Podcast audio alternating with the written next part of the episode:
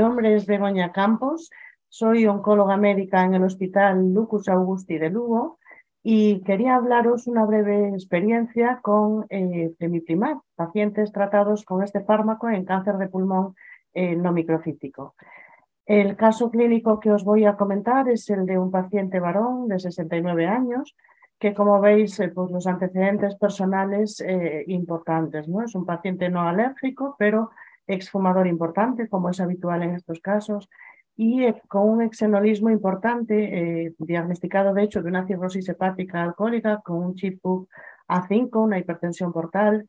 Había estado ingresado en el año 2021 por una hemorragia digestiva, diabético, EPOC, con intervenciones quirúrgicas que veis, veréis a lo largo del caso que también tienen su relevancia y en tratamiento domiciliario con los fármacos pues al respecto de lo que hemos comentado de sus antecedentes. Este hombre eh, se presenta asintomático y de hecho el, diagnóstico del cáncer de pulmón es un hallazgo incidental en un estudio solicitados en digestivo para, para su revisión de su cirrosis. Vemos que en el TAC realizado en septiembre de 2022 aparece un nódulo pulmonar y una lesión hepática dentro de su hígado cirrótico. Se completan estudios con una resonancia cerebral que no muestra e-, evidencia de metástasis a este nivel y se realiza una biopsia hepática eh, para conseguir un diagnóstico. En ese, en ese momento se decide hacer la biopsia a nivel hepático por dos motivos. Uno por la mayor sencillez mm, de la realización y otro por, eh, ante un cirrótico, sospecha de dos posibles tumores distintos.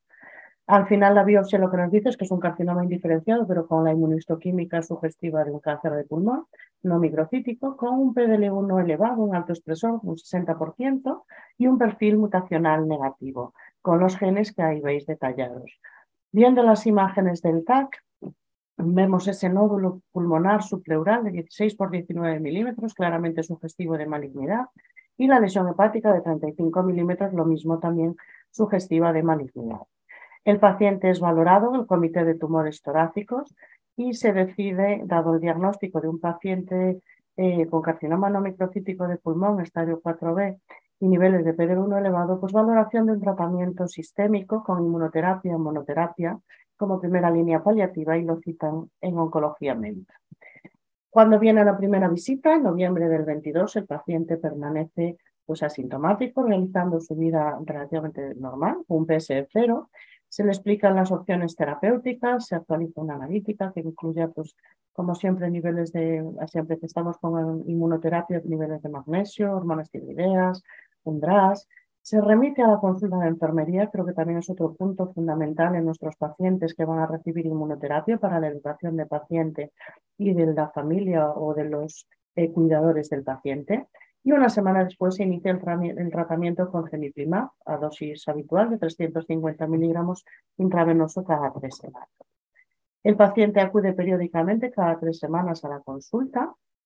Vemos tras el primer ciclo un episodio de febrícula, dos días autolimitado, no preciso antitérmicos y si vemos un poquito de descompensación hidrótica con disnea de moderados esfuerzos y aumento de los edemas en miembros inferiores, por el que precisó ajuste con diuréticos simplemente.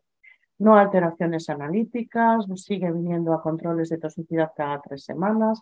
En el tercer ciclo pedimos un TAC de revaluación y vemos cómo es preciso retrasar esa tercera dosis de cemiplimab eh, porque la vida es esto. Os decía que al inicio que las eh, comorbilidades del paciente son importantes en su día a día. El paciente estaba pendiente de una cirugía de catarata del segundo ojo y eh, se retrasa el tratamiento con cemiplimab para permitir esta cirugía.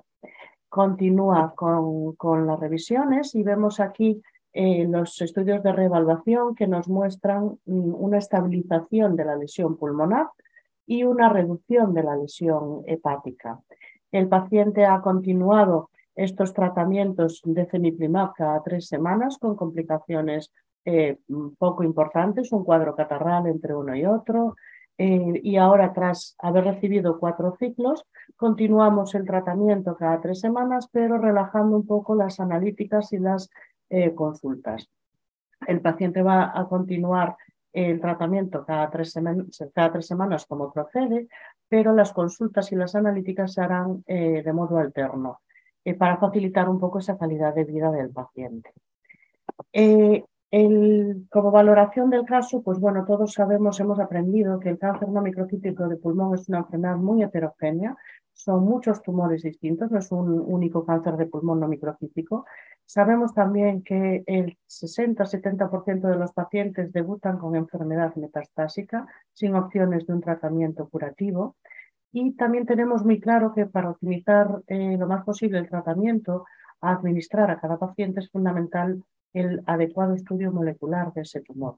Hemos de, eh, ante todo paciente diagnosticado de cáncer de pulmón, como ya rutina, tener un diagnóstico del perfil mutacional del tumor y de los niveles de PDL1, porque todos sabemos que en las dos últimas décadas el tratamiento del cáncer de pulmón ha sufrido un cambio importantísimo con un beneficio muy, muy notable en la cantidad y en la calidad de vida de los pacientes. Mm, gracias a las terapias dirigidas, gracias a la inmunoterapia, el arsenal terapéutico al fin en cáncer de pulmón está avanzando de un modo muy, muy importante. En este caso sabemos que un paciente con cáncer de pulmón con metástasis hepáticas, especialmente de mal pronóstico, pues la supervivencia que podíamos tener previo a estos nuevos fármacos era en torno al año, año y medio. Y ahora en estos pacientes, pacientes como el de nuestro caso, altos expresores, el tratamiento con inmunoterapia y monoterapia supone un gran avance y vemos en las guías cómo está recogido tanto guías europeas como guías americanas. La inmunoterapia es categoría 1 y entre los fármacos de inmunoterapia disponibles tenemos a temiplimab también como categoría 1. Temiplimab, que es un fármaco anti-PD1 de eficacia demostrada, ha sido aprobado y financiado en nuestro país ya desde el año pasado. La monoterapia comparada con quimioterapia, como vemos en las gráficas, nos aporta beneficio tanto en supervivencia libre de progresión, como vemos claramente ahí, no tanto por la cifra de la mediana de supervivencia libre de progresión, sino por cómo se separan esas curvas.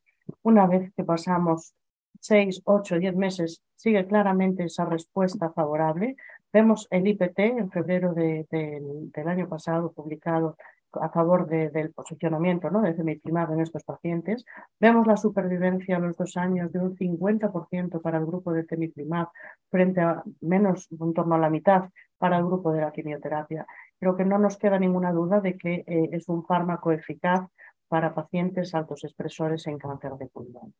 Y centrándonos en este caso, me pareció un caso interesante porque es un paciente joven, pero con comorbilidades importantes que nos pueden limitar a la hora del tratamiento con enfermedad metastásica hepática ya de debut, con lo cual el pronóstico pues, eh, no es demasiado bueno, y con un fármaco de administración sencilla, con la buena tolerancia que el paciente está presentando y encima consiguiendo control de la enfermedad, ¿no? que es lo que todos buscamos, porque creo que está claro que en pacientes con enfermedad en estadio 4 lo que queremos es beneficio clínico y la magnitud de beneficio clínico tenemos escalas como la de ESMO que nos ayudan a, a, valorarla, vemos que teniendo en cuenta criterios como supervivencia global, que ya hemos hablado, como calidad de vida y otros muchos, nos puntúa los distintos fármacos eh, a varios niveles. Y sabemos que los fármacos con puntuación 4 o 5 en esta escala son fármacos con beneficio clínico relevante. Y semiprimado en estos pacientes tiene un beneficio clínico de 4, o sea que eh, es un fármaco a tener muy en cuenta. No podemos olvidar que los pacientes diagnosticados de cáncer de pulmón no microcítico en estadio 4 queremos eficacia, queremos cantidad de vida, tiempo ganado de vida, pero queremos calidad de vida. Eh, y eso también lo conseguimos con la seguridad, el perfil de buena tolerancia del fármaco. En este caso vemos cómo ambos objetivos se están cumpliendo y el tratamiento de este paciente trisemanal intravenoso que él está recibiendo con buena tolerancia le permite una buena calidad de vida y un adecuado control de la enfermedad.